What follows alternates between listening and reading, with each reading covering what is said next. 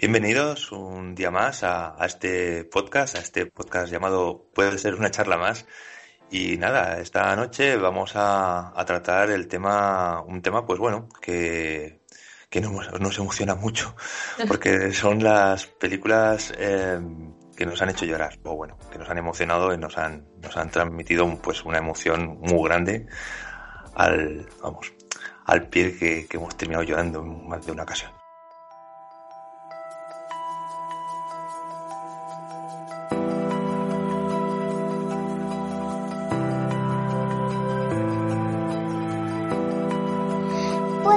Una charla más.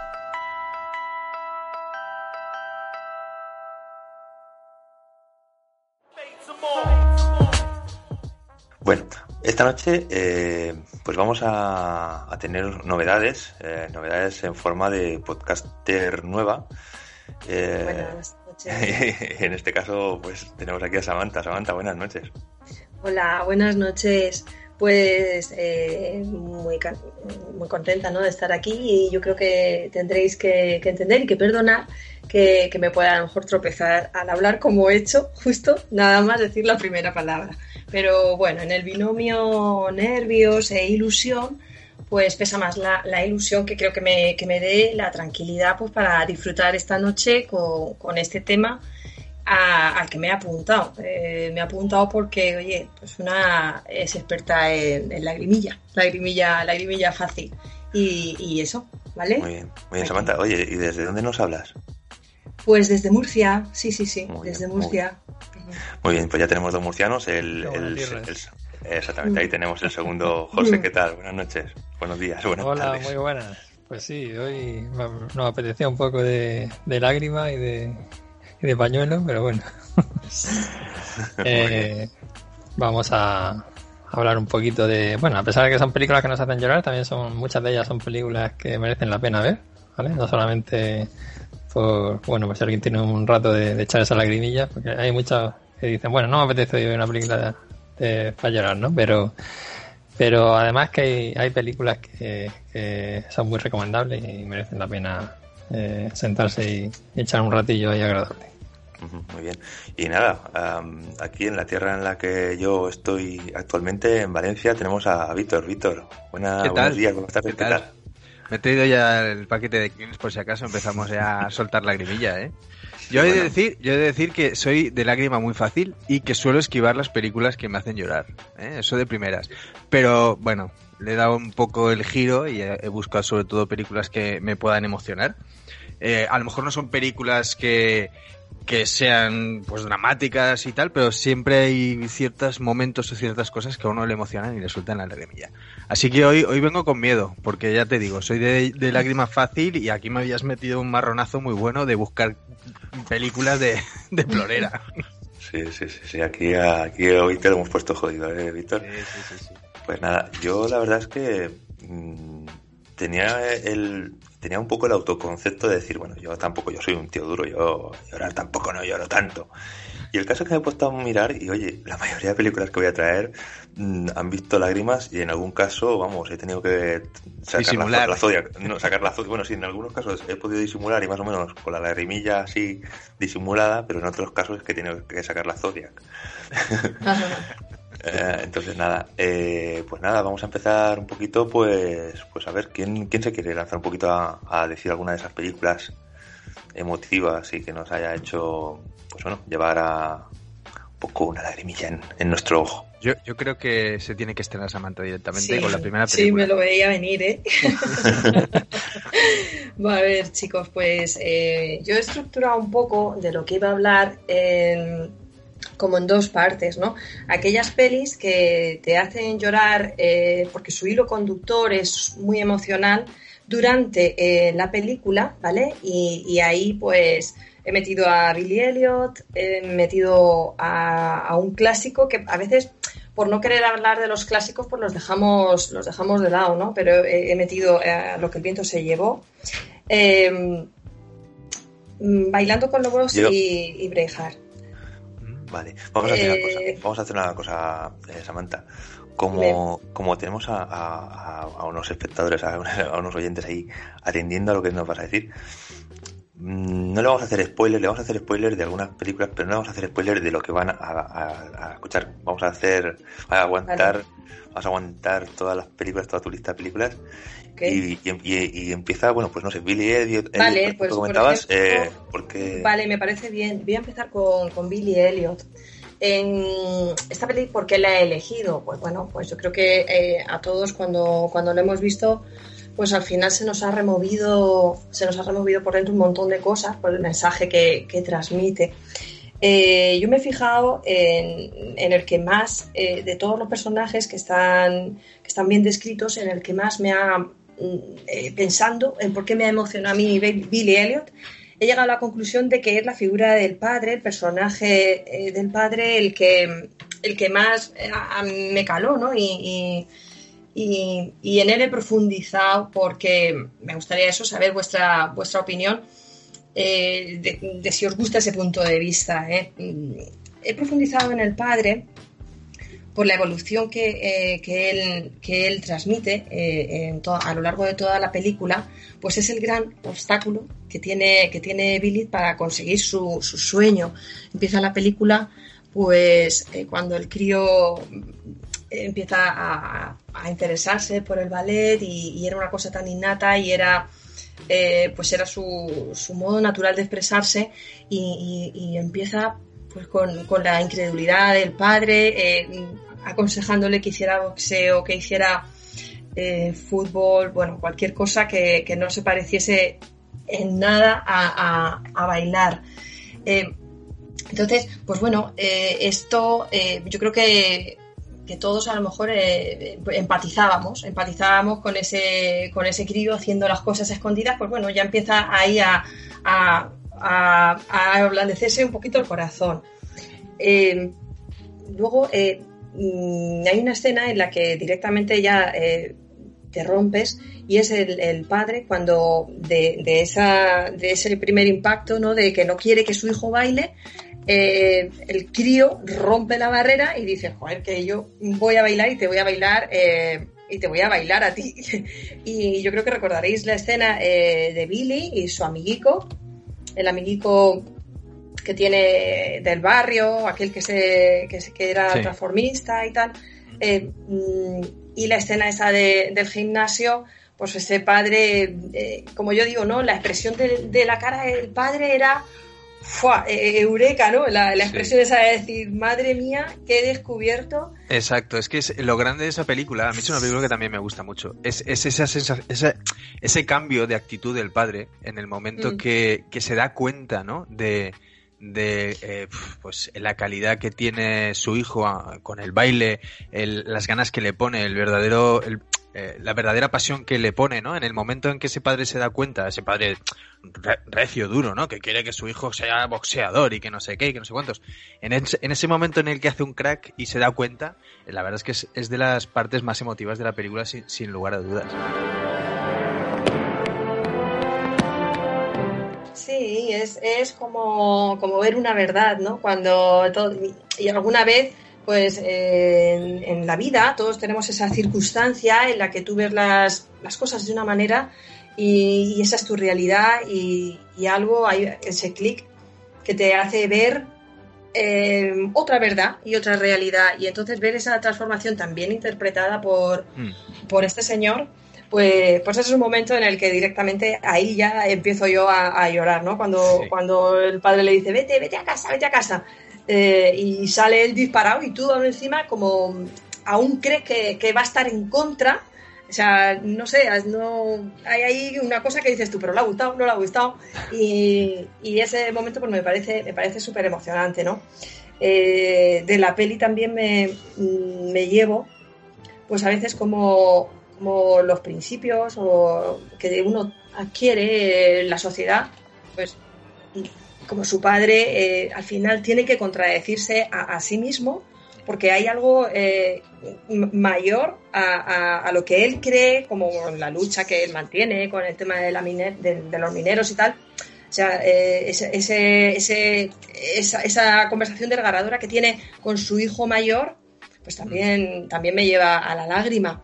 Me lleva a la lágrima porque porque, jolín, lo ves con una, con una lucha por sus principios o sus valores, con al final tener que dejarlos de un lado porque es que tiene un crío que no debe de, sacrificarse por, por, por, nada ellos, ¿no? Por muy grandes que fuera, y muy convencido que estuviera otro, otro escenón, ¿no? Eh, esa, en, esa, en, esa, en esa escena.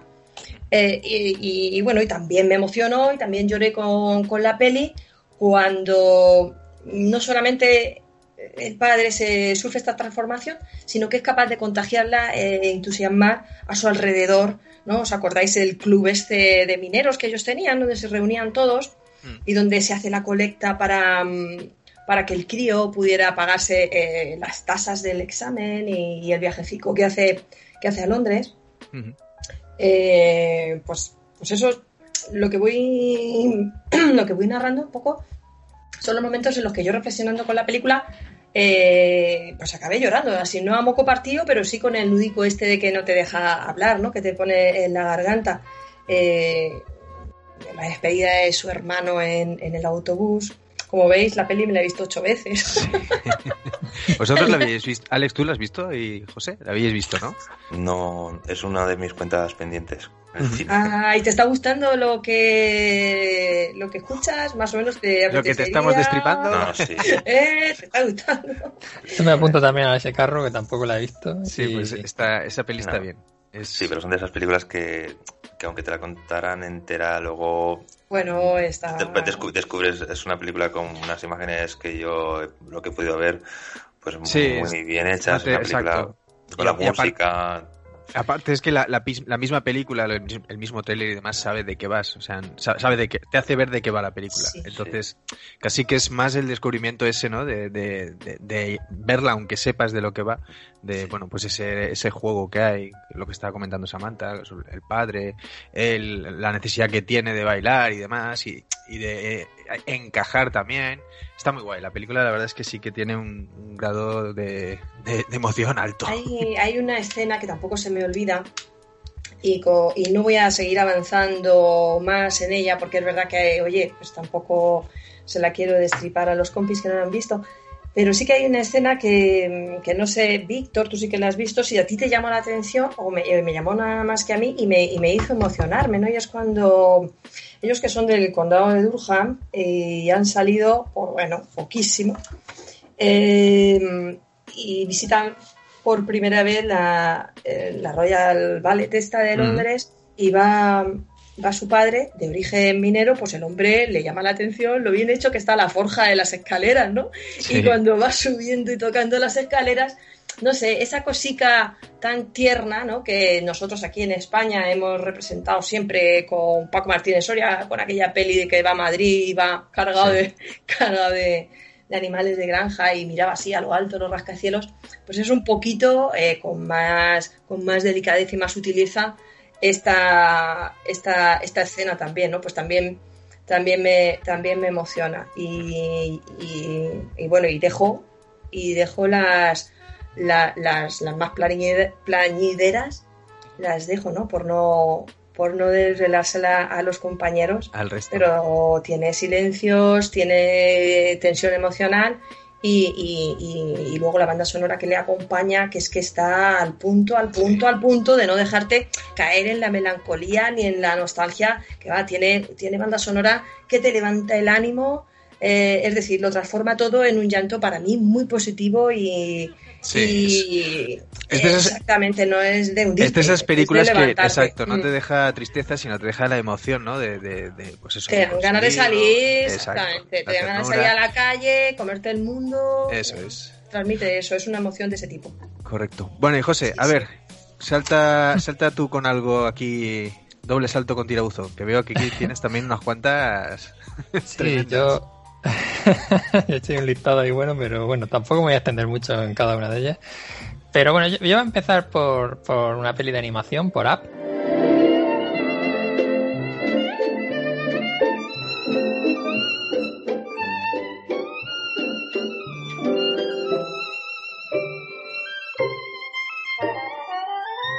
¿Vale? De, Sí, esa, esa la tengo yo también, apuntada, Sí, también, de Pixar, eh, una peli de 2009. en la que, bueno, eh, lógicamente eh, es una peli de animación, pero la parte que más eh, sentimentalismo puede tener es los primeros 10 minutos ¿no? de la película. ya sea una de, las de las partes mágicas que, que, vinieron haciendo Pixar con Wally, ¿no? cuando ese primer inicio de, la película fue tan, tan emblemático y, y ya tomó la misma línea, es decir, empezó con unos minutos brillantes ¿vale? A nivel narrativo. Y, coincidió con que, con que, bueno, pues tocó la parte en la que nos hace llorar. Y, como decía, más, además de ese alarde no narrativo que, llegó a suponer esa, esa primera secuencia en la que, bueno, pues estaba poniendo un poco la piel de gallina, ¿no? Por eh, como, eh, cómo cuenta la historia, ¿no? Entre, entre Carl y Ellie, que son, eh, bueno, la, los, matrimonio, ¿no? los, dos chiquillos. Exactamente, que se conocen de niña. Y bueno, y se ve así como una secuencia así en, plan mudo, ¿no? Que, en el que se van viendo una serie de imágenes, así acompañadas de una banda sonora así muy, muy bonita. ¿Cómo te va contando eh, eh, toda su historia desde la infancia hasta, hasta que son mayores? Y entonces, pues en esa secuencia, pues vas viendo cómo se van enamorando, como, bueno, tiene esa incapacidad un poco para tener hijos y, ellos tienen un sueño que es viajar a, las cataratas paraíso, ¿vale? Eh, eh, es un sueño que tienen de pequeño y entonces pues pues cuando se disponen a hacer ese viaje pues es cuando la, la chica pues cae enferma y, y bueno y muere no dejando a, a su marido solo ahí todo destrozado y claro, y entonces imagínate lo, lo sentimental que llega, que se convierte esa escena. Y, y todo eso, eh, como decía, en, en menos de 10 minutos. Claro, empieza la película así y, y tú ya dices, ¡buah! Yo, yo, de hecho, estuve a punto de bajarme del carro porque, la, de hecho, la vimos con el Peque, que ahora tiene 6 añitos, y, ostras, lo mirábamos así de rejo como diciendo, a ver, ¿sabes? Porque mi hijo también es muy, muy sensible en esas cosas. Y la verdad es que yo, estuve a punto de bajarme porque ya te digo que yo es que soy muy llorón. Entonces, cuando veo que la cosa, digo, a ver, una película de Pixar, pues tendrá que tener sus momentos de divertimentos para críos, no creo que vaya en esta línea todo el rato. Siempre suelen tener e, ese pequeño toque, ¿no? De, como la de Onward, no sé si la habéis visto hace poco, que también tiene sus momentos de, de lagrimilla, pero es que esta empieza de esa manera y te quedas como con el corazón ahí encogidico, ¿no? Decir, joder, qué mal, ¿no? Pero bueno, la película, es, ese principio me parece espectacular, súper bien narrado, súper bien. Mm. Podría ser hasta un corto. Y, y, el resto de la peli, pues bueno, divertida, original. A mí me gustó mucho la, la, peli. Es, lo, es, lo, que decía, ¿no? Es decir, que vino con eh, Pixar ahí en esa época con una línea en la que ya iba cambiando un poco a bueno, dicen, ellos siempre dicen que, hacen películas para buscando un público familiar, ¿no? Pero el público familiar es un poco complicado de definir. Y claro, entonces te va mezclando esa parte profunda y luego la parte en la que el niño también puede, puede ir viendo la película como tal, el dibujo le va, le va gustando, ¿no? Y, pero bueno, eh, yo que la, al, principio comentaba que, que, que empezó a tener un, inicio eh, espectacular a nivel narrativo, que luego, luego sí que es verdad que decae bastante la película. Y, por eso la, comparaba un poco con, con Wally, ¿no? Porque supone lo mismo, es decir, una primera parte de, la película eh, como nunca antes había visto y luego hay una segunda parte que también flojea mucho la película. Pero claro, es muy difícil no mantener ese nivel. Tanto Alex, tú, tú que la tienes también en el listado, estábamos hablando de esos primeros mm. minutos de la peli que nos parecen de lacrimógenos a más no poder. Sí, de hecho, vamos, o sea, eh, en esas de esas que, que aprietas los labios y dices, soy un tío machote, no voy a hablar con una película de dibujos. Pero, pero sí, sí, sí, o sea, esa película, además, a mí todas esas, películas que, que, llevan un componente de tiempo, el, el tiempo va pasando, el paso de, pues, es que además pasa de, ser un niño a ser un abuelito que pierde a, su, a su niña de toda la vida, o sea, vamos, a poner pelos de punta porque es que además está muy, muy bien narrado. En, en esos 10 minutos que, que 10, no sé cuánto dura esta, esa primera escena, ese primer momento de la película, es que es lacrimógeno total, es un, es un drama. Sí, y aparte toca, toca esa parte sensible, ¿no? Que tienes de, pues cuando tienes una pareja o mm. en algún momento piensas, bueno, en la vejez siempre acaba siendo un poco el tema solitario, ¿no? Porque tarde o mm. temprano. Entonces eh, toca eso que en cierto modo lo podemos eh, pensar todos, ¿no? Eso de quedarte tú y que se vaya la otra persona o a la inversa, ¿no? Entonces, Jorín, es, es, es jodido, es jodido. El, el, ese principio es de, de, patata, de tocar la patata totalmente. Totalmente, además, es que quiero decir, eh, son, son mayores, pero, pero es una pareja con, con proyectos de futuro todavía, o sea, es decir, entonces te toca todavía más la, patata y luego también el final de la película también tiene su, su componente emotivo con, con ese niño y, y, y cómo ha cambiado el personaje pues de, de, ser ese viejo agrio pues por todo lo que le estaba ocurriendo en ese momento con pues bueno con, la desaparición de su mujer y, con y con lo que le pasa alrededor con la casa y demás que que expropiar pues de, pasa de ser ese, ese viejo agrio a pues bueno abrirse al chiquillo. sí sí a ser un, una persona tú Samantha la, has visto la has visto sí sí sí. Sí, coincido Sí, pues coincido con, con, vosotros. Es una de las películas que se la pones a tus hijos para que sean mejores personicas. es verdad, ¿no? Y para que mantengan siempre relación con otras generaciones, que es algo que, que en esta peli pues está, está muy desarrollado. me gusta que se trate el tema de que un niño eh, le aporte a un, a un anciano y un anciano a un niño, porque porque, bueno, oye, que, pues se puede dar esa, ese intercambio generacional y pasártelo y tener aventuras y, al final pues se trata un poco de, tener interés en, la otra persona y, ese, ese, es el desarrollo con el que me con el que me quedé de la peli y por lo que se la puse a mis hijos desde, desde muy pequeños. ¿eh? Sí, sí. Muy bien. Pues yo voy a hacer, yo voy a dar un pequeño salto, que nos estamos poniendo aquí ya muy llorones. Entonces yo, la primera película de la que voy a hablar es El Cuervo, ¿vale? Yo creo que es una película para mí que la utilizo para todo, porque es una de mis películas favoritas, como película de acción, como adaptación de un cómic, como todo, ¿no? Pero realmente es una, es una película que a mí me, me, me emociona, me llega la patata, ya no solo, eh, o sea, no la considero ni siquiera una película de acción al uso, ¿no? la carga, la carga emocional que tiene el, cómic en sí, yo creo que traspasa, llega a la película, ¿no? O sea, el, cómic cuando lo crea Jim Sobar en su día, eh, surge por la necesidad de expresar algo, ¿no? Su, su, si no lo recuerdo mal, su novia la atropelló un, camionero o algo así, o tuvo un accidente, la atropellaron y falleció. Entonces, él lo que intentó reflejar en el cómic es esa rabia, ¿no? Eh, representada en, en, en, el, en, el, en la figura de Eric Draven que vuelve para, para vengar, ¿no? La muerte de, de su, de su novia. Entonces, es una película que, eh, bueno, es una película de acción, como hemos dicho, eh, oscura, con una banda sonora impresionante, pero yo que me suelo quedar muchas veces con, con, con las frases, que es, hay veces lo, es lo que más me llega, ¿no? Eh, hay, hay veces que, pues, como las letras de las canciones, ¿no? Hay veces que las letras de las canciones en una sola frase te, te llegan de una manera muy, muy fuerte, ¿no? Entonces, esta película para mí tiene muchísimas, muchísimas frases que vienen del cómic, básicamente. Una, una de ellas es, es bueno, eh, no llueve eternamente. De hecho, hay uno de los temas del, de, de la banda sonora que habla de eso, ¿no?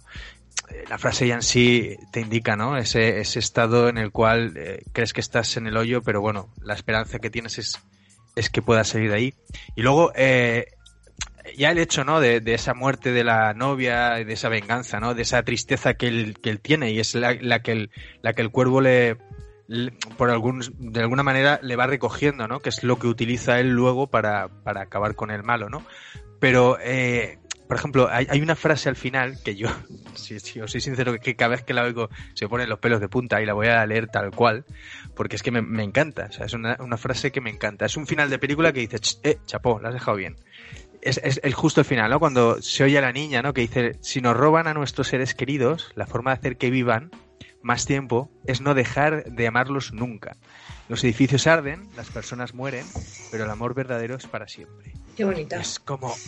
Oh, oh, oh. has, te has pasado la película repartiendo hostias, tiros a mansalva, pero, joder, el, el, el, el mensaje, ¿no? El mensaje sí. que tiene la, la, película en sí, a mí eh, me, me, emociona. Es una película que me, me, ha emocionado siempre y le tengo un cariño tremendo. Pues sí, la verdad. Soy así, soy así de duro. sí, sí, sí, sí, sí. Yo la verdad es que eh, es una película que, también me, gustó muchísimo en su momento.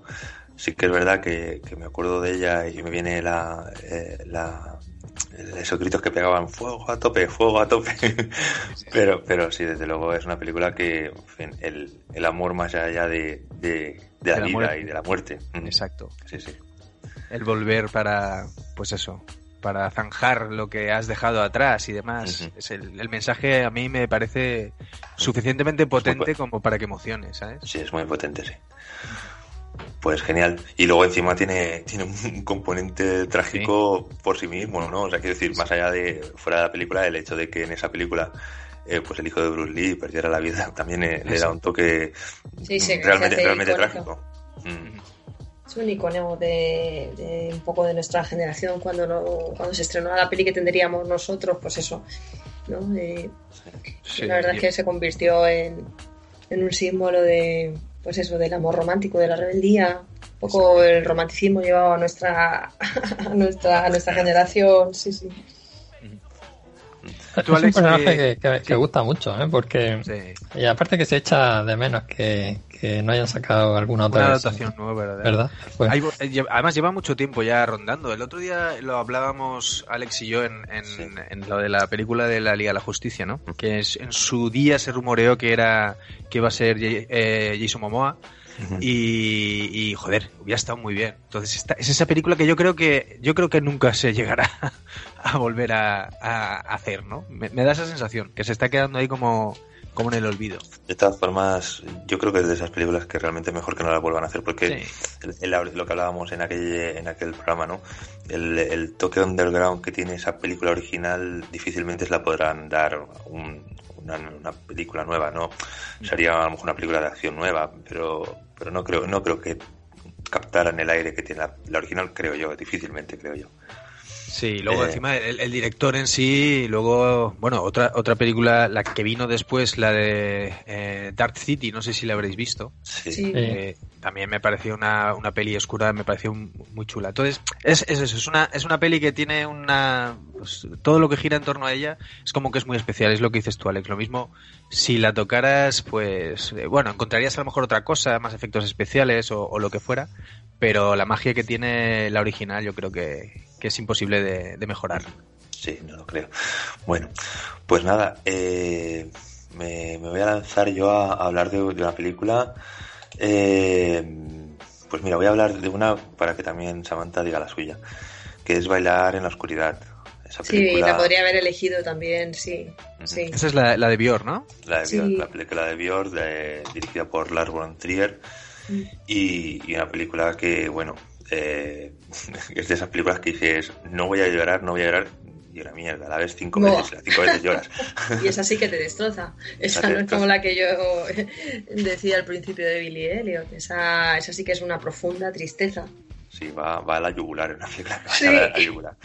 Porque, bueno, el, tema trata de, de, esta, de este personaje de, de Björk, que es la que va a llevar el peso de toda la película, eh, que se llama Selma, que, que bueno, a, raíz de ahí Björk hizo el disco este es el Más Songs, que también me encanta, porque también el Björk me encanta. Y, bueno, es un, hace de, una inmigrante que es madre soltera y que, bueno, pues trabaja en una, en una fábrica. Ella tiene un problema de vista y que esa vista pues la va a ir perdiendo, eh, la va a ir perdiendo y, para poder Sí, exactamente. Y para poder, eh, bueno, pues para poder, tiene, al tener un hijo, quiere que ese hijo, pues esa enfermedad que la va a, a, ¿cómo se dice? Pues la, va a tener el niño también, pues ella está ahorrando dinero para esto. Eh, a lo largo de la película, uno de sus mejores amigos, eh, pues por su carácter, pues de que su mujer quiere más dinero y más cosas, pues le va a robar el dinero, que encima es policía, eh, en fin, la situación se va a poner todo muy complejo, todo muy, muy lioso de, y va a terminar matando a su amigo, sin, vamos, defendiéndose, simplemente defendiendo su vida. Y, bueno, todo eso, este, es que todo lleva al final a, un momento con, con, los, ¿cómo se llama? Ahí, eh, la de los no sé cuántos pasos, 40, ¿cómo eran los 40 pasos de tal? Y que hay una canción también, al final la, la Selma es un personaje que, le gusta mucho el tema de las, musicales. llega a ser un, musical la película. Es que no la he visto. Sí, sí. sí, es un, No quise verla en su día por, por, por, las claves que estáis dando. Porque además había visto por aquel entonces también eh, Requiem por un sueño. y dije, eh, basta. no, no quiero meterme en algo también así intensito. Pero siempre he tenido curiosidad. Sí, es una es una, sí, además es una especie de homenaje a, a, los musicales. Eh, de hecho, de, Selma, eh, el personaje de Selma está haciendo un musical en el teatrillo de su pueblo, del pueblo. Eh, utilizan canciones, bueno, está haciendo el musical de Sonrisas y Lágrimas. Utilizan canciones de, de Sonrisas y Lágrimas, cantadas por York. Sí, tiene, tiene muchísimos componentes de, drama auténtico y, Bueno, y esa fantasía que tiene Selma, ¿verdad? Claro, y al final los puntos para, para llevarte la emoción pues son pues esto, el, el, ver a una persona que al final huye de su realidad pues a través de a través del arte, a través de los musicales eh, y, y la realidad no la deja. o sea, es que eh, su realidad es aplastante, es aplastante que está sola, es protegida en un país muy, muy, muy, muy, muy lejano eh, y donde se convierten en verdugos quien debería, quien debería de protegerla y quien ella creía que la protegía, porque hasta lo que estabas contando de que ella por accidente y por defensa propia mata al policía, es el policía en el que convirtiéndola a ella en, su asesina o, en su homicida es em, la salida de él. O sea, es tan egoísta que consigue que, la que lo mate para él librarse de, la mentira que vivía. Que él vivía un trampantojo, que es una realidad que solamente te la crees tú. Mm. Entonces, para salir de ahí, la utiliza hasta ese extremo, ¿no? Y ella pues... Sí, él es un cobarde. Es un cobarde y ella es extremadamente tan, tan, tan, tan leal que al final dices tú, jolín, no se puede, al final no se puede ser extremista de nada, ni siquiera de... sí, pero bueno, pero bueno, el, un valor así como la lealtad, porque jolín.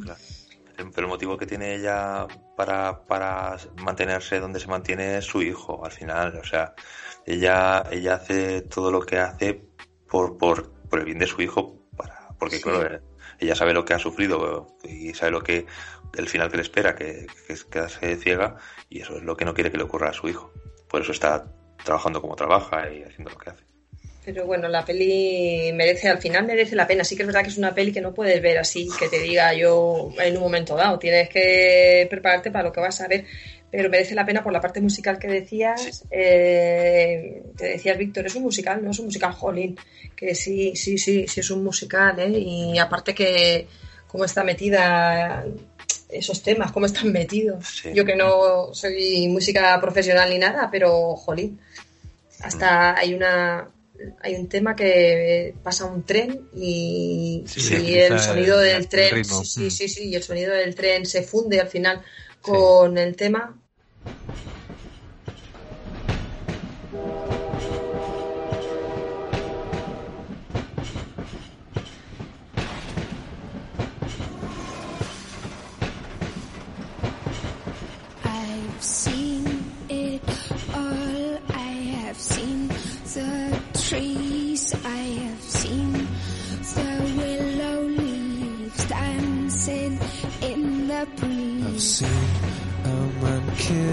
Y, joder, ahí tiene momentos de pinceladas súper brillantes. Sí, a ver, yo, yo también soy bastante fan de, de Bjork. El disco sí que lo había escuchado, la banda sonora la he escuchado. Y, pues, si te gusta, si te gusta, perdón, si te gusta eh, las letras de la canción, la letra de esa canción es una excusa, ella buscándose una excusa a por qué eh, reniega Mm, tira la toalla de todo lo que pueda ser esperanza para ella, ¿no? O sea, en plan, yo ya lo tengo todo visto, tal cual. Mola, mola. Muy bien. Va, pues a, qué nos vamos ahora? Eh, José, ¿con qué te lanzas? Pues yo tengo... Eh, a ver, tengo una película que siempre a tu lado, Hachiko. Ay, bueno. tengo una película que en cuanto metemos el, el factor eh, animal doméstico, pues, pues, ya te toca la, la fibra bastante, ¿verdad? Y más si eres una persona a la que a la que le gustan los animales y los perros, eh, como en mi caso. Eh, es una película que, bueno, yo en cuanto vi el cartel del cine dije, no, no voy a verla. Esta no. y una vez que ver el cartel ya, ya sabía de lo que iba. Pero al final fui a verla y, y joder, y la verdad es que lloré hasta en el cine. O sea, y, dije, no, ya no voy a ver más películas así de este tipo por... Es que tiene, tiene un potencial bastante grande ¿eh? a la hora de sacarte una lagrimilla y encima está basada en hechos reales ¿vale? Que cuenta la historia, pues sobre todo una historia de, lealtad principalmente, ¿no? De cómo un perro, pues en todo momento va acompañando a su dueño cada día a, la estación del tren para esperar lo que, venga del trabajo. Eh, y entonces, claro, cuando, cuando en una de esas rutinas de que de que ve que no llega, que no llega, ¿no? Y porque ha tenido un accidente y, y ha muerto, pues claro, el perro se queda ahí esperando y, claro, y ya eso ya pues pasa a ser, pues, se convierte en una película pues, bastante emotiva, ¿no? Que, que, bueno, que muestra realmente un poco ese, ese, ¿no? ese, ese lado tan cercano que hay entre el hombre y el, y el perro y, y bueno, es, un, es una, es realmente la película que, que vi es un remake de una versión japonesa. Eh, esta fue la versión americana con, con Richard Gere de, protagonista además, pero bueno, el, el, protagonista realmente es el perro, no es, Richard Gere. Esa es la que yo he visto sí. y, y, entonces, pues bueno, es eh, un poco ese, esa historia, ese mensaje, ¿no? De hacer un poco esa película así eh, inolvidable y, y bueno, y al final, pues mm, su mensaje y su historia llegó tan tan a fondo, ¿no? Que, que hasta llegaron a hacerle una estatua allí en, en Japón al perro y, y, bueno, es una película que te toca mucho la, patata y, bueno, si quieres llorar, pues fácilmente se te va a saltar una lágrima porque el factor de, de mascota, hombre, es muy, muy sensible. Si te llega la peli, si te llega la peli, eh, asocias al final cualquier husky que tú veas con hachiko. O sea, yo ya voy por la calle y, y mm. los perritos parecen hachicos, tío. Es verdad, se te asocia la cabeza de una manera y yo ya creo que ese perro tiene que ser bueno, fiel. Mm. Yo ya lo veo y digo, ay, qué bueno, y a lo mejor es un perro. Claro. Y además que ese perro la película estaba muy bien escogido, ¿eh? porque solamente con verle la mirada que tiene ya, ya te conmovía, ¿eh? Y, y ya decía, Buah, si ver la cara del perro, pues ya claro, junta ya con, con la historia y, y bueno, es, muy emotiva, muy bonita y, y después eso, que de esas películas que te llegan al corazón y no es que sea ninguna obra maestra lo que la película, pero la historia es lo que, lo que te cala, ¿no? Eh, porque ves que, es un hecho eh, real y, y bueno, eh, esa relación, ¿no? Que dicen que el mejor hombre el mejor amigo del hombre del, perro. todos, todo que, todos los que hayamos tenido un perro, esas, esas, ese tipo de películas tienen que llegar de una manera u otra. Sí, sí, sí. Como, como es, hay alguna otra más, ¿no? Pero, pero sí, el tema de películas de, de perro, ya digo, yo en cuanto las veo así en el cine ya me lo pienso. Digo, voy, y... pero no voy. y Samantha, ¿qué, qué, qué otra película podemos incluir? Pues eh, había pasado de largo cuando habéis dicho eh, la de app, ¿no? Digo, ay, qué bien, una sección de, de animación para llorar que, tiene, que tiene tela, ¿no? Eh, a ver, aquí tengo que, que, decir que yo la, primer, eh, la primera animación con la que me conmoví, ¿vale? Eh, pues a mí me gustó muchísimo Heidi, la de mayor, cuando yo tuve a, mi hija Samantha, eh, estaban, están todos los capítulos colgados en YouTube y, ella tendría de dos años, tres añitos cuando nació su hermano. Y entonces me veía en la circunstancia de tener que, tener a un bebé en el regazo y, tener que entretener a una cría que tienes que darle un contenido, yo qué sé, pero en fin, y a lo mejor hacía frío, no me apetecía bajar al parque o algo, y ella ya se puso con tres añicos y medio y, digo, pues, ¿qué hacemos? Porque yo tampoco he sido una mamá de que me ha gustado así criar mucho, ¿no? Siempre he buscado cosas que, que nos unieran y entonces, pues, oye, encontré Heidi y mm, pues nada, que esa fue la primera animación con la que yo pues me quedaba tocada. Al día siguiente tenía que ir a trabajar y yo estaba en los Alpes y en las montañas con, con alguna de las escenas de emotivas, ¿no? Por ejemplo, recuerdo recuerdo la tía Dete cuando es que si, si la tenéis en la memoria la podéis recordar y si no, pues oye, os lo ponéis en un momento y veis si, si lo que estoy diciendo es veraz o, o qué, pero la tía Dete cuando tiene que que dejar a Heidi, que Heidi es huérfanita, eh, tiene, a ver, la chica, la cría tiene su mochila, ¿no? Con cinco años y lleva su mochilita a cuestas, le han sacado un orfanato, se ha ido con la vieja allí en, en, Viena, sí, creo que era Viena, a que la cuidaran, o sí, creo que no me estoy perdiendo, que era Viena. Y, y, bueno, y ya, que, tampoco puede estar allí rocambolescamente. Eh, la tía Dete encuentra trabajo y, ahí te encuentras con el drama de que Dete la quiere y la ama, pero Dete tiene que tener su porvenir y cuando la deja con el abuelo, que el abuelo tiene una fama atroz, eh, esa señalización de, la tía, donde Dete, ¿cómo se te ocurre dejar a, Heidi con, el viejo de los Alpes, ¿cómo se te ocurre? Pues bueno, mi hija estaba y, yo al nivel que mi hija, las dos, creo que mm, sintiendo casi lo mismo, ¿no? O sea, eh, esa tía que le tocó hacer la función de mamá eh, y excusándose de que ella tenía que lograrse también su porvenir y, bueno, pues que eso, que ahí me, quedé muy sorprendida a mí misma, ¿no? Cuando me vi llorando tan mayor con Heidi. Es, un, verdadero dramón, igual que, igual que Marco, ¿no? Igual que Marco y todas estas, madre mía. Los animes... Pero bueno, esto, esto, era la introducción a la peli que verdaderamente de animación yo había elegido. esto era, era una introducción a, a, pues a ese a ese resucitar de, la animación en mí. Eh, y la que yo traía, verdaderamente, la que yo traía, era de, Makoto Shinkai, del que pues tengo, tengo la suerte de que, de que Alex me, dijera una vez cuando yo le decía pelis tal, y me dijo, ¿has visto Your Name? Y, y, pues no, y creo que a la segunda o la tercera que me lo dijo, pues vi Your Name.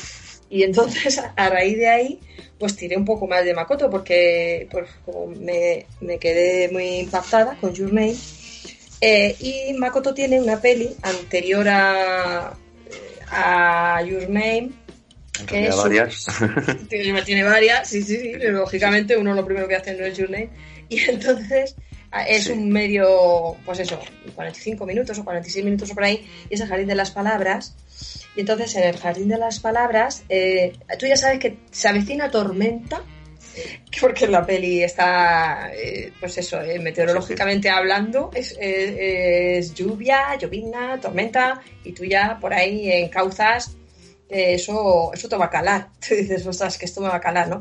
Pero bueno, el, detonante del principio ya, cuando ella le recita un, tanka, se llaman tanka, ¿no? Los, los poemas estos así que para nosotros sería como, un pequeño pareado.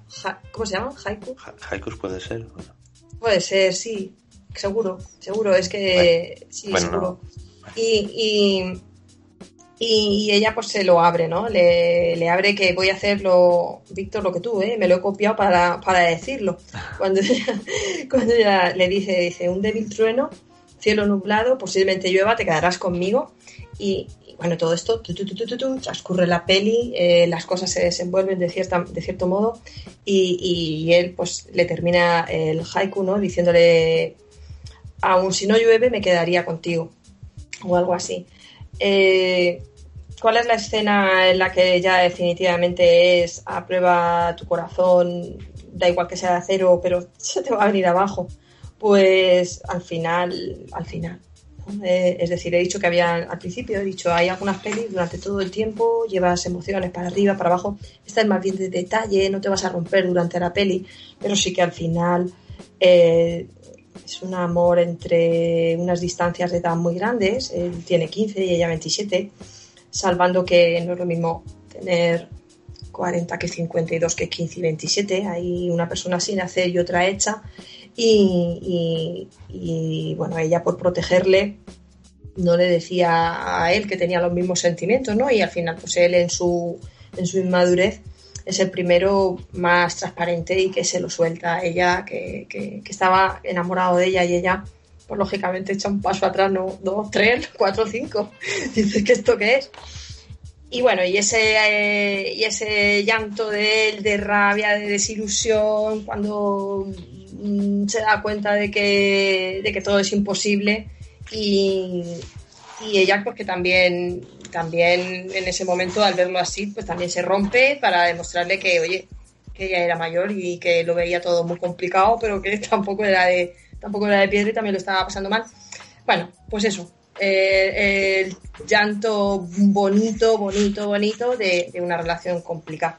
Que Makoto es especial en relaciones difíciles. Sí, sí, vamos, eh, y como, como has mencionado a, Makoto también, una película que, y que has mencionado también, yo sí.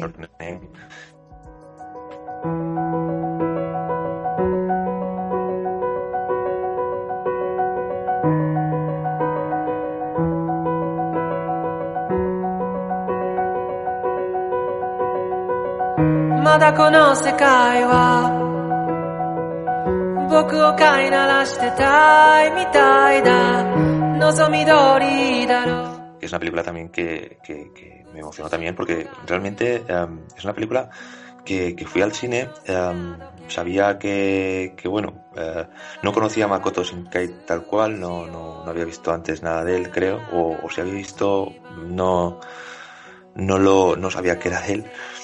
Mm, el caso es que, pues por, por, poco por darle la sorpresa a, mi mujer, eh, un día le digo, vamos al cine y me dice que vamos a ver, no lo sé, vamos a ver algo, no sé, algo, algo, no sé. Pues, y, y, el caso es que nos metemos a ver esa película, que yo más o menos sí que ya sabía un poquito de ella, pero mi mujer ni idea y, nos metemos dibujos, ¿eh? dibujitos que y, y la verdad es que eh, es una película que, que empieza con, con, dos personajes que, que bueno, vamos viendo que, van interactuando entre ellos. Cuando uno se duerme, se despierta en el cuerpo del otro, se van dejando notas, oye, no nos vamos a agredir. son cosas así un poco que, que, no sabes muy bien qué está ocurriendo aquí, hasta que un poco eh, la película avanza y cuando esa película avanza te das cuenta de que mm, no están viviendo el mismo momento, no, no, son, no son momentos, no es el mismo año.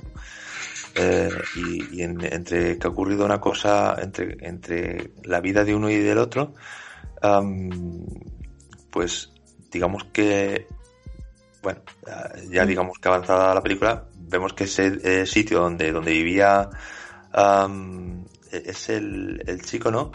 Eh, el chico o la chica. Es la chica. Ah, la chica, perdona, sí. Eh, eh, ha desaparecido y, claro, ya con, de tal manera que, claro, dices, es que no hay encuentro posible, no, no hay no hay mm. esa, esa, relación que se había forjado a través de esa, esos, bueno, no sé si sueños o, o esa parte de, de, traspasar el cuerpo del uno al otro, pues esa forma, eso, eso mm, se ha perdido ahí, ¿no? Y bueno, ya ya la película avanzará y veremos lo, lo, que sucede. No voy a hablar del final, que a lo mejor es lo que, lo que me, bueno, lo que comentaba también Samantha antes eh, en privado, que me decía que, eso es la parte que quita dramatismo al, tema, ¿no? Pero, pero bueno, la verdad es que es una, una película que, que yo también eché mi, mi lagrimilla porque, porque no sé, la relación es muy bonita, el, el, luego hay como un momento de, desesperanza un poco, de, bueno, pues qué pena, y es una, una película preciosa. Bueno, mira, pues yo voy a hacer aquí un, rápido, ¿eh? una metralleta. Voy a coger tres de los títulos que tenía, que todos, que los tres tienen creo que un vínculo en común, muy personal. Y van a ser eh, La joven del agua, Big Fish y Las aventuras del barón Munchausen. Y diréis, ¿y qué cojones tienen que ver unas con otras? Bueno, pues aparte de que son películas que a mí en lo personal me emocionan, tienen eh, un vínculo en común que yo encuentro. Y es que tienen eh, un marcado acento, por así decirlo, a, lo que es la literatura de, Neil Gaiman. Eh, a mí Neil Gaiman es un, es un, es un guionista de cómics y, y, escritor que me, que me alucina, ¿no? Eh, sabe mezclar perfectamente la fábula con el mundo adulto, mezcla situaciones mm, cotidianas con pues eso, ¿no? Con momentos de fábula, con personajes extraños.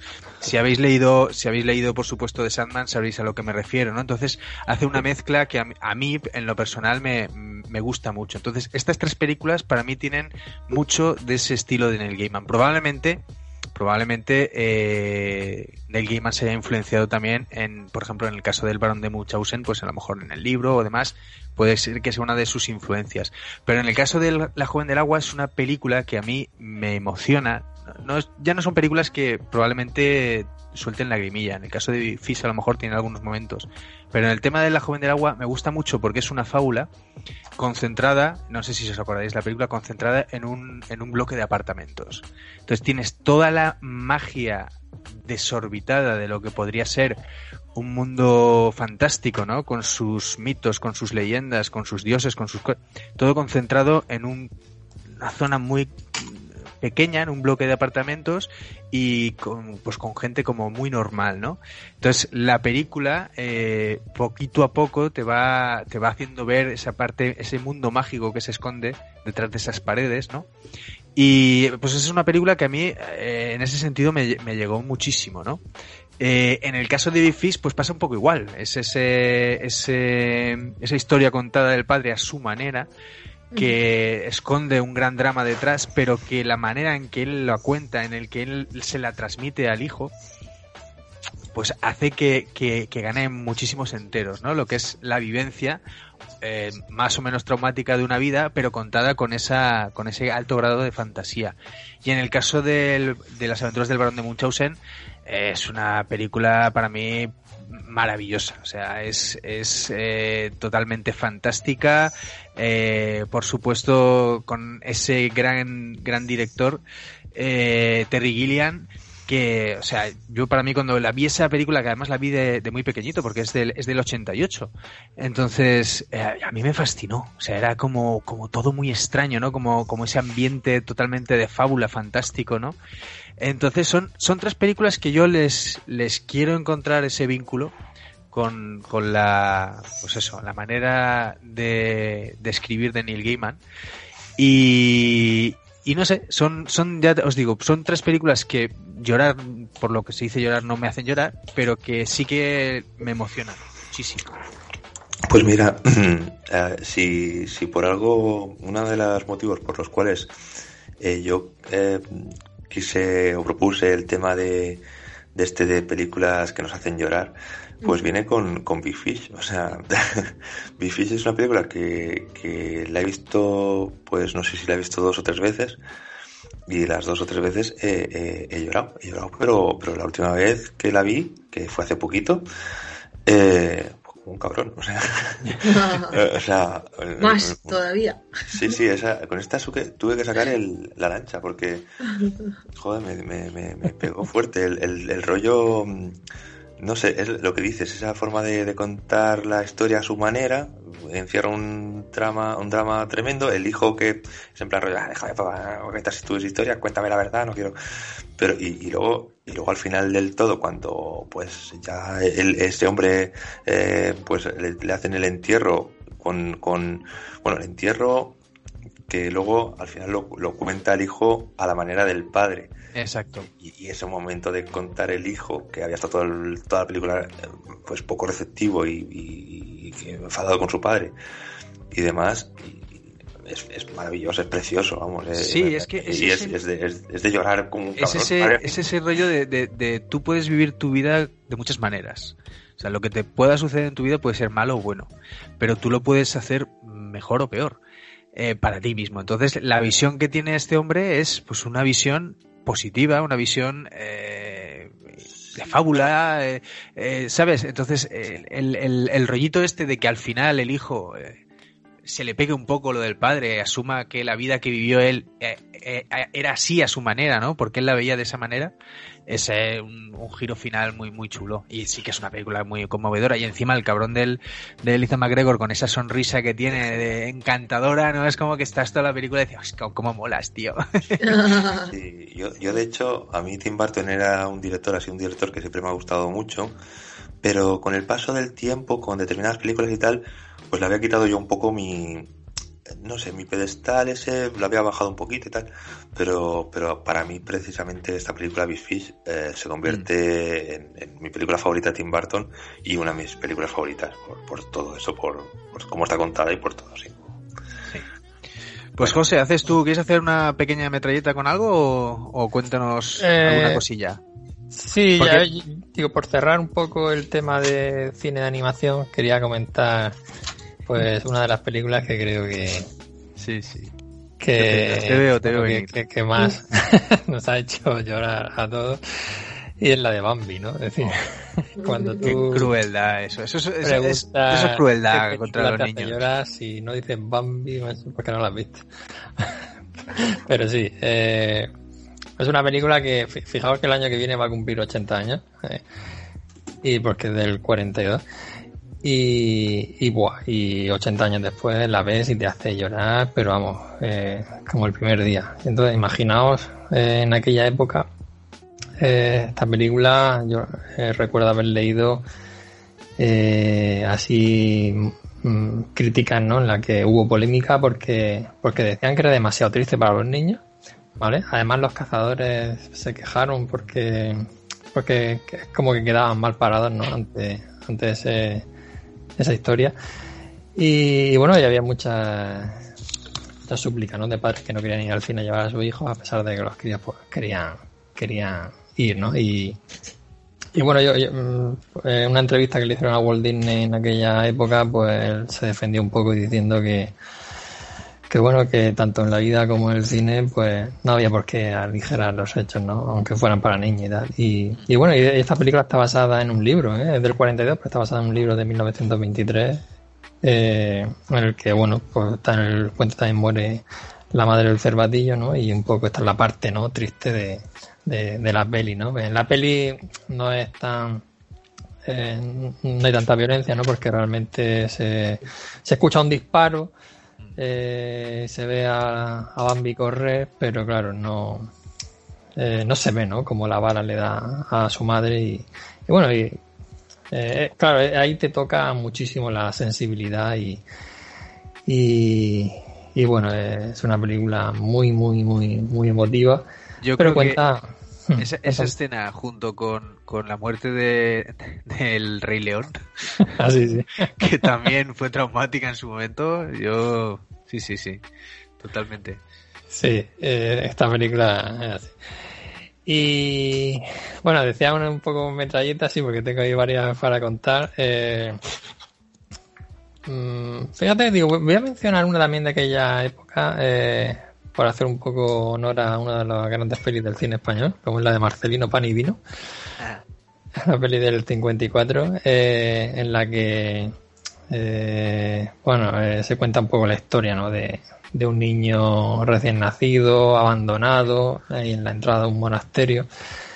Y, claro, eh, la, parte sentimental es cuando el niño pues, se pone a rezar ante un crucifijo ahí donde está, Cristo y, bueno, pues un poco marca, marca el punto sentimental ¿no? de, de, la peli. Y, bueno, pues el niño está ahí siempre eh, hablándole ahí al, crucifijo, ahí diciéndole que, bueno, que quiere ir con su madre y tal.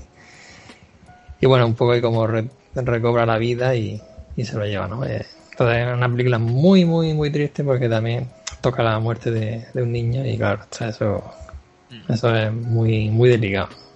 Pero bueno, pues mira, esa peli que he tenido siempre ganas de verla por, porque es verdad que es parte de nuestra de nuestro cine y, hmm. aprovecho aprovecho que, que, que, las nombra porque es verdad que se, te van las cosas de la cabeza y, bueno y esa será lo más probable es que esa, esa sea mi, siguiente mi siguiente drama mi siguiente lágrima de cine vengan por ahí sí sí le tengo le tengo ganas eh, eh, es, bonita la peli ¿eh? y, y es muy muy muy sentimental y a mí sí, sí me gusta y ya, la he visto así alguna ocasión cuando la suele coincidir así a lo mejor que en época de, de Navidad la suelen echar y, y que te paras así un rato y, estás viéndola y dices, ¡buah! Y se te, se te salta la lágrima, pero, pero fácilmente, ¿eh? Y, esa película, ¡buah! Esa película, fíjate que no es que la suela ver así con frecuencia, pero ya digo, cuando me la suelo encontrar así que normalmente coincide en época de Navidad, ¡buah! Es que, es que se te salta la lágrima y, y luego, y luego José, tienes dos películas de, Spielberg, ¿no? Del maestro Spielberg. Exactamente, Spielberg que, que, bueno, no solamente me apasiona por su acción y por su y por sus películas y de efectos especiales, sino también eh, la peli de T el extraterrestre. Bueno.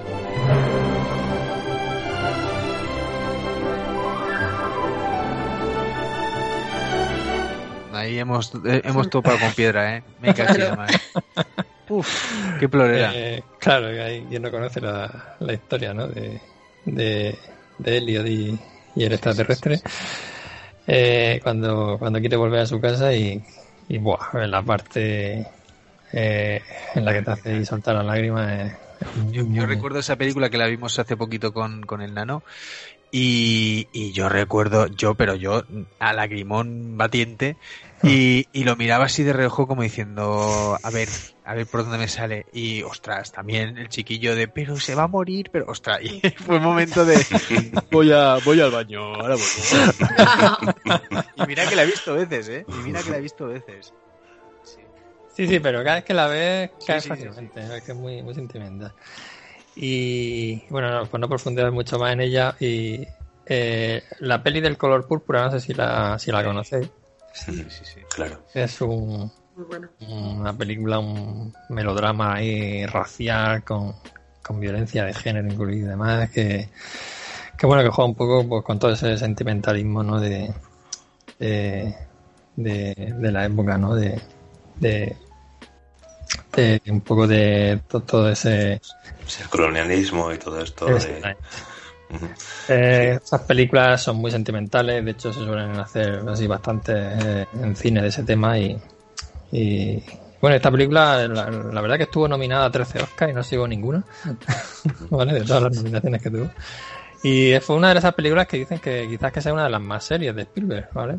Sí, lo que pasa es que ahí entramos también en la industria, ¿no? Que yo creo que hasta que decidieron darle darle un Oscar a este hombre eh, estuvo ahí varias veces, ¿eh? Que parece que había una cierta reticencia, ¿no? Hasta que llegó la lista de Sidler y ahí ya no tuvieron más cojones. Hmm. Pero sí, sí, jolín, 13 nominaciones y que no te lleves nada, eso huele un poco raro. huele raro. Sí, sí. Sí, sí, la verdad es que sí. Eh, pues nada, me voy a lanzar yo con, con algunas películas, ¿vale? Eh, una de las cosas en común que ha tenido muchas de las películas que, he elegido yo, me, estoy dando cuenta, es el tema de, del paso del tiempo. O sea, el paso del tiempo eh, es algo, un componente que, que, a, mí, pues por lo visto, me, llama la atención, me, me, emociona, ¿no?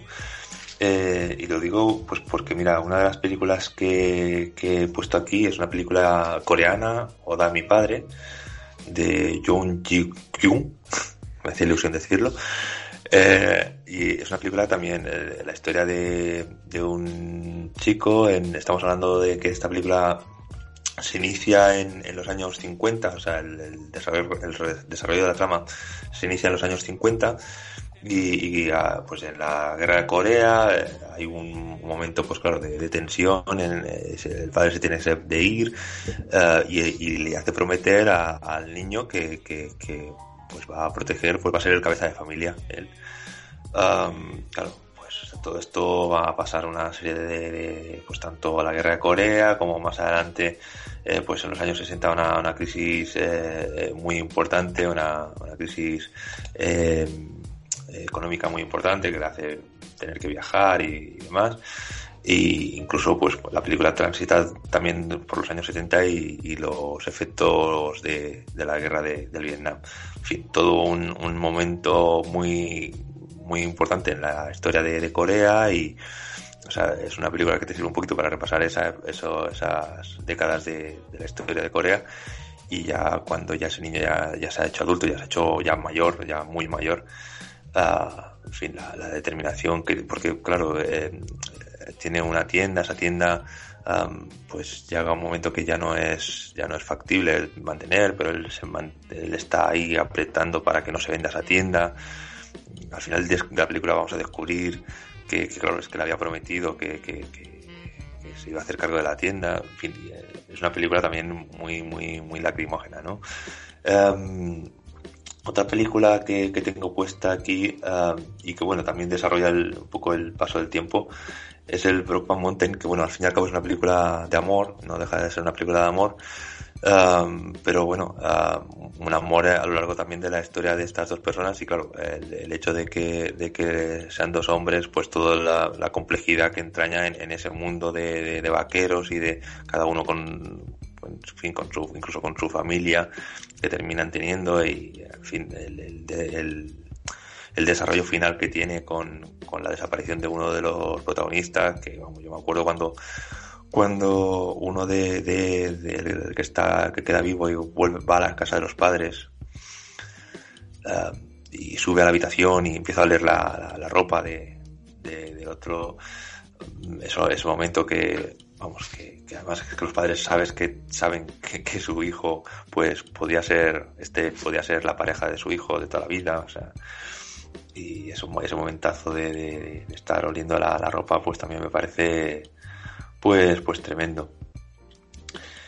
Y, nada em, y luego ya tenemos, estaríamos hablando también del hijo de la novia. El hijo de la novia em, en este sentido eh, es una película de, Argentina de, en la cual pues está tenemos aquí a, a Ricardo Darín y a Héctor Alterio entre otros y es una película también muy bonita es una película eh, donde tenemos a, Darín, que es una persona pues, que vive muy centrado en su vida, en, en su... Eh, en fin, está dedicado a su, a, su, a su trabajo y demás, y no, no quiere comprometerse con nada, ni con, ni con su novia, ni con nadie.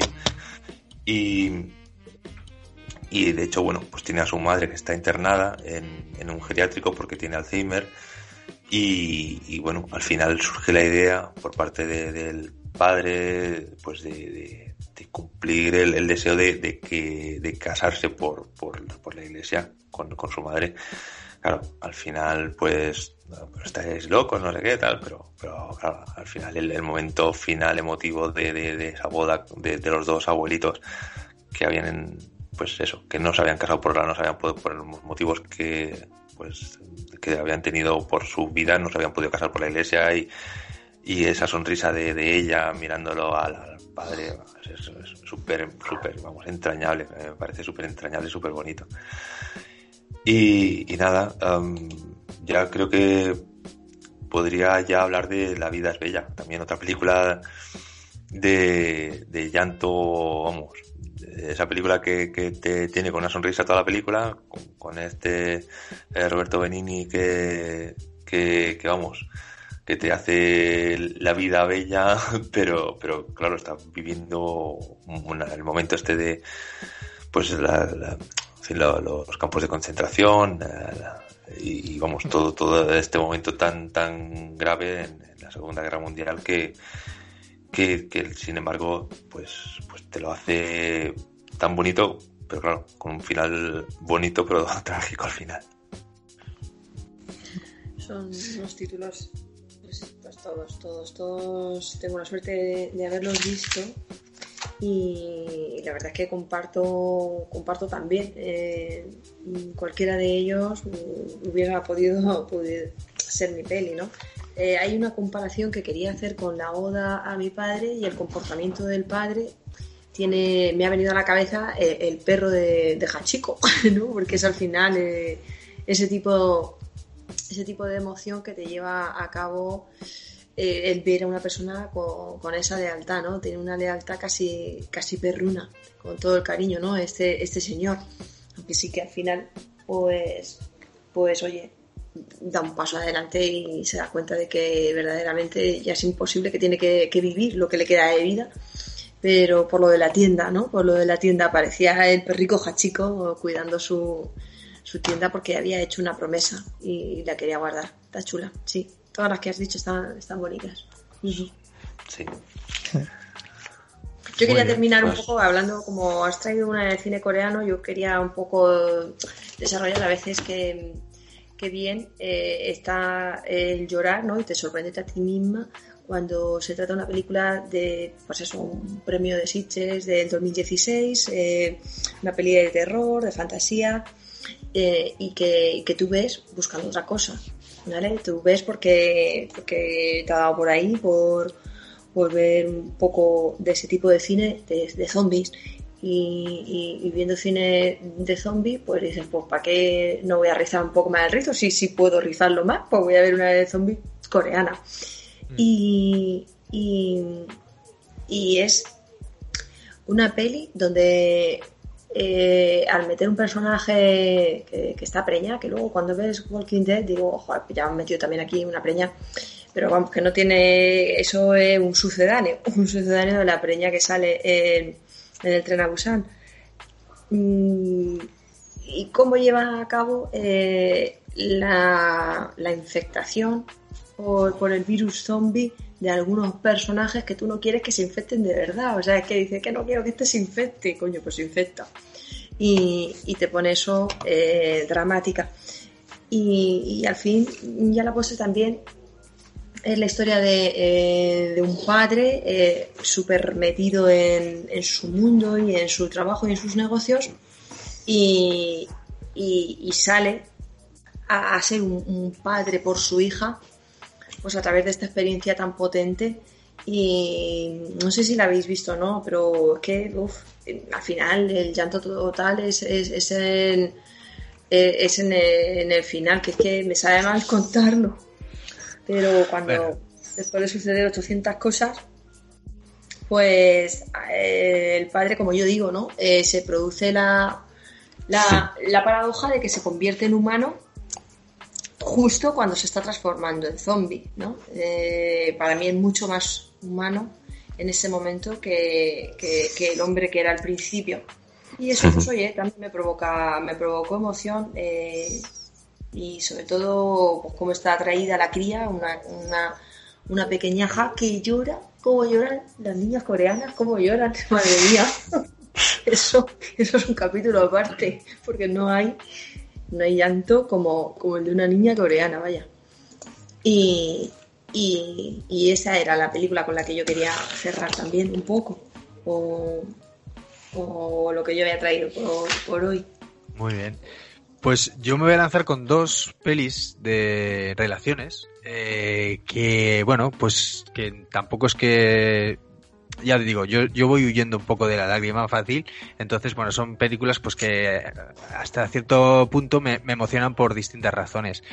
Una es más tontorrona que la otra, pero bueno, una de ellas es Jerry Maguire, que es una, es una peli, pues, una historia de esta romántica, no sé si recordaréis la de Tom Cruise y tal, ¿no? Que es, él es un representante eh, y bueno, cae en desgracia, por así decirlo, empieza desde cero, conoce a una chica que tiene un hijo, se enamoran, bueno, hay, un, entente entre ellos y demás. Luego, por otro lado, está el jugador de, de rugby al cual eh, es, el único que se queda con él, ¿no? Eh, como representado y bueno, pues es un poco el viaje de este tío que está subido en lo más grande hasta bajar hasta abajo del todo y volverse a hacer, ¿no? De nuevo, ¿no? Entonces, bueno, ahí tiene cosas esta peli pues que a mí me, me emociona, ¿no? Desde desde ese tramo final en el que él apuesta solamente por ese jugador, le da todo el cariño del mundo y para él es lo más importante, consigue llegar a lo máximo deportivamente este tío y, en ese momento a tope que el, protagonista también ha estado sufriendo muchísimo para llevarlo hasta ese punto, el, representado es el que se, acuerda de, pues eso, ¿no? De, de quién, de quién lo ha traído ahí, ¿no? Es un momento como muy emocionante. Luego, la relación que tiene él con la chica, pues, pues igual, ¿no? Hay un momento, hay una frase que, que me parece, pues, como muy romántica, como muy, eh, hay un momento en el que ellos han roto, ¿no? Y, y la, la chica se ha ido a, a, vivir con la hermana y hay una especie de reunión ahí de, de mujeres, las cuales son todas divorciadas y están, están discutiendo entre ellas y, bueno, echándole las culpas a, los maridos y a los hombres y demás, y entonces este hombre aparece ahí y empieza a explicarse, ¿no? Y a decirle pues que quiere estar con ella, que no sé qué, empieza a soltarle un rollo, ¿no? Para, para volver y la conclusión final y ya cuando eh, todo el grado de emoción es máximo es cuando ella ya le dice que, que, que bueno que, que, con el hola simplemente ya la tenía no que no hacía falta todo eso no entonces son, esas tonterías son esas historias así un poco románticas que a mí joder pues pues como que me emocionan no entonces una de ellas es esta de Jerry McGee y luego eh, ya hablando también de relaciones la, la peli de alta fidelidad que también me es una película que por distintos motivos también me emociona no porque trata muchos temas que a mí me puedan gustar eh, se habla mucho de la música, hay muchas referencias musicales. Eh, un poco me veo muy reflejado también en algunas cosas que le suceden al protagonista. Eh, las subidas y bajadas que tiene con sus relaciones, ¿no? Pues toda esa cantidad de historias que va contando, ¿no? Cuando va haciendo un repaso de las parejas que ha tenido, ¿no? Lo difícil que se le hace a veces olvidar algunas relaciones y tiene que volver a ellas para, pues para cerrar puertas, abrir otras. No sé, es una, es una película que ya el libro ya en sí está bastante chulo y la peli yo creo que está es, es una es una muy buena película y, y, tiene frases también memorables. Entonces son, son esos dos, son dos películas que bueno, tratan de relaciones y aunque ninguna de las dos es de lágrima, eh, pero bueno, tienen momentos que a mí personalmente me, me emocionan. No sé si las conoceréis o las habéis visto, me imagino que sí, ¿no? ¿Alguno se une a, sí. a Jerry Maguire? Enséñame la pasta. ¡Ah! ¡Ah! ¡Enseña! ¡Basta! ¡Ya! ¡Jerry! ¿A qué te hace sentir bien decir eso? ¡Dilo conmigo una vez, Jerry! Enseñarte la pasta. No, no, no, no, puedes hacerlo mejor, Jerry. Quiero que lo digas con consentido, hermano. Tengo a Sugar por la otra línea. Apuesto que él lo dice. Sí, sí, no, no, no, enseñarte la pasta. No, enseñarte no. Enséñame la pasta. Enséñame la pasta. Sí. Más alto. Enséñame la pasta. Bien, hermano, pero tienes que gritarlo. Enséñame la pasta. Necesitas sentirte. Enséñame la pasta. Más vale que grites. Enséñame la pasta. Enséñame la pasta. sí, yo, yo uh, Jerry McGee la he visto. Um, no, he de confesar que Alta Fidelidad yo no la he visto, pero, pero sí, Jerry Maguire o McGee o como se diga, eh, sí. la, esa, claro, la vi en su momento en el cine y, y demás. El, eh, como siempre, Tom Cruise, pues claro, un papel principal sí, que sí. cumpliendo siempre.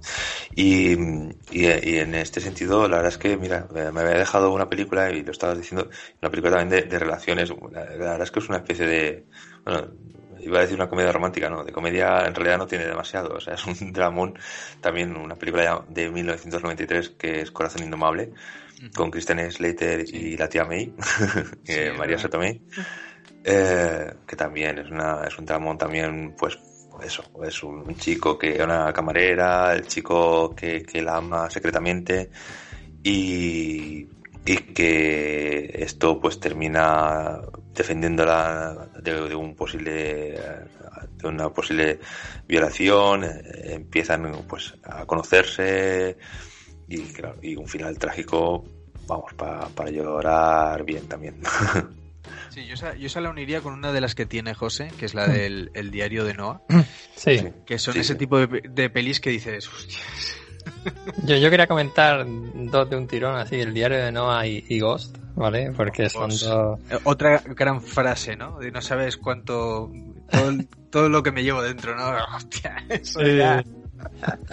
Son dos películas que, que tratan un poco la, la vida de, de, una pareja, ¿no? Y, claro, eh, en Ghost es como eh, que estás viviendo ahí intensamente y toda tu, tu vida con tu felicidad cuando de repente se rompe, ¿no? Por, por el asesinato de él.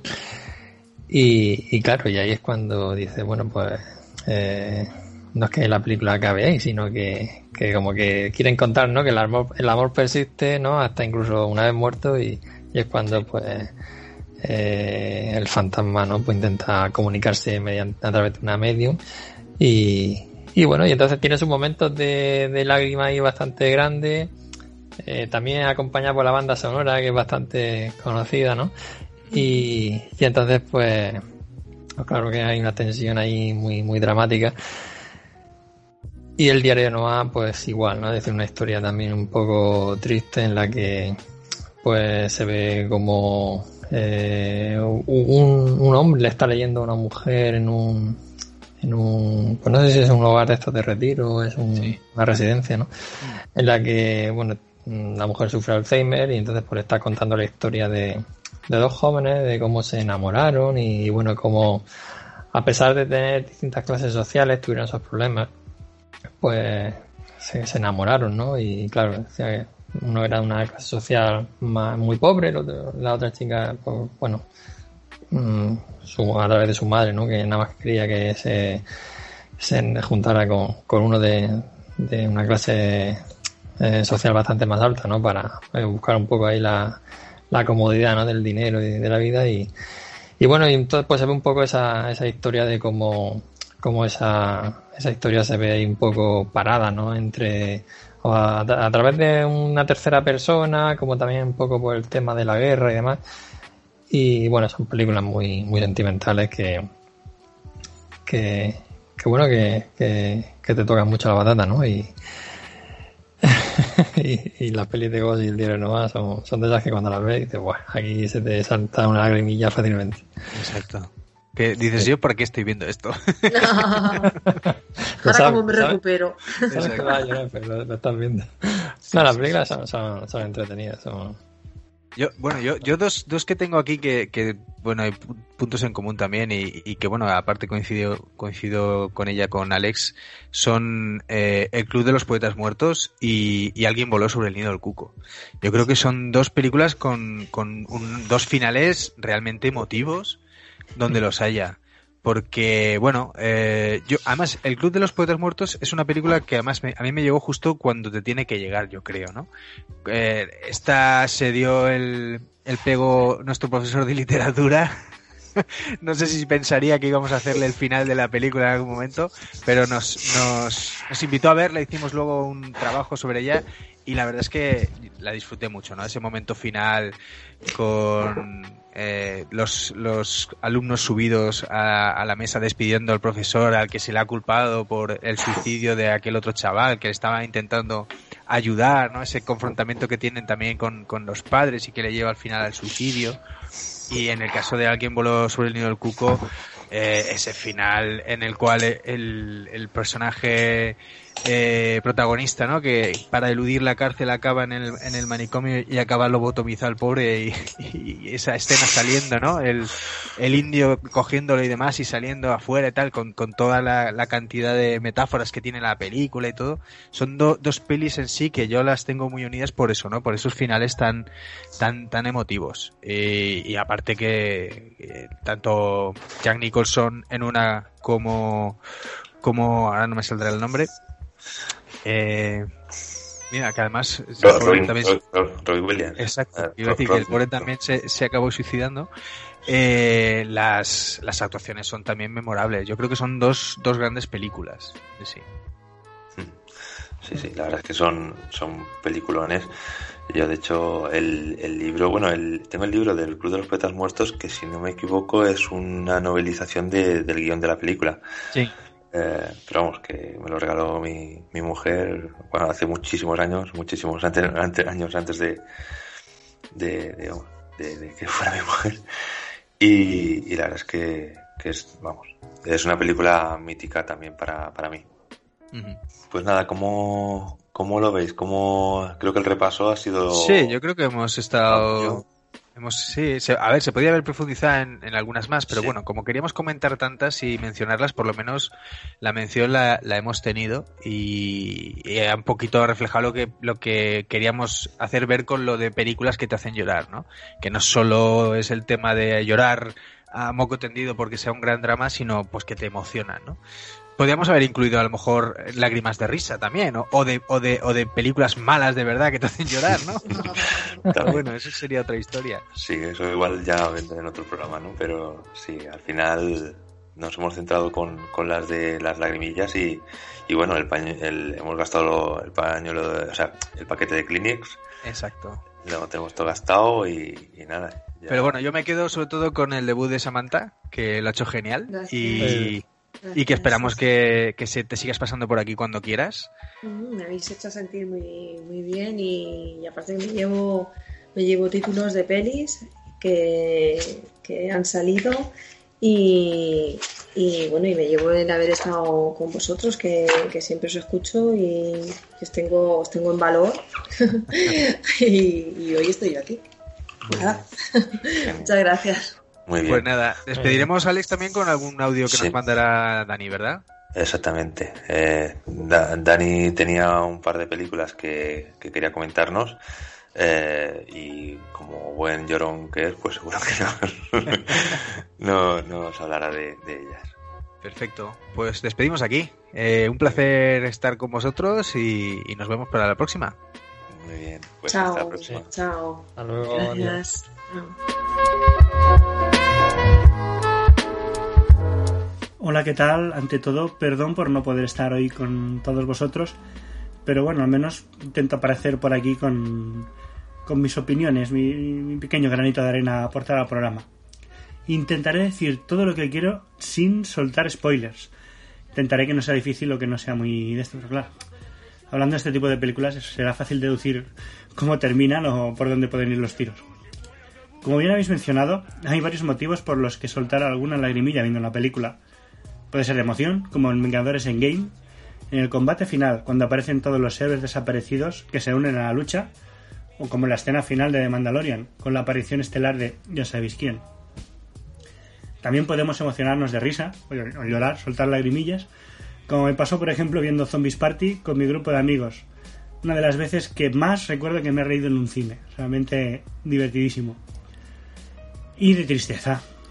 También como cuando haces tuya la tristeza de los protagonistas o te apena lo que ocurre en la película. Es una escena que te, que te llega y te toca la patata.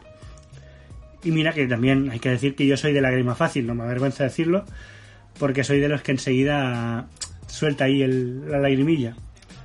Y posiblemente la película que más me ha llegado hasta el punto de soltar lágrimas o llegar, llegar a llorar ahí como una magdalena sería con Phenomenon. Con un John Travolta, un personaje afable, familiar, un buen rollo, una, una cosa y un buenazo de, de- persona que mm, es el típico mecánico en un pueblo que gracias a un rayo desarrolla una inteligencia sobrehumana y la utiliza pues para beneficiar a sus amigos, a su comunidad, a sus vecinos.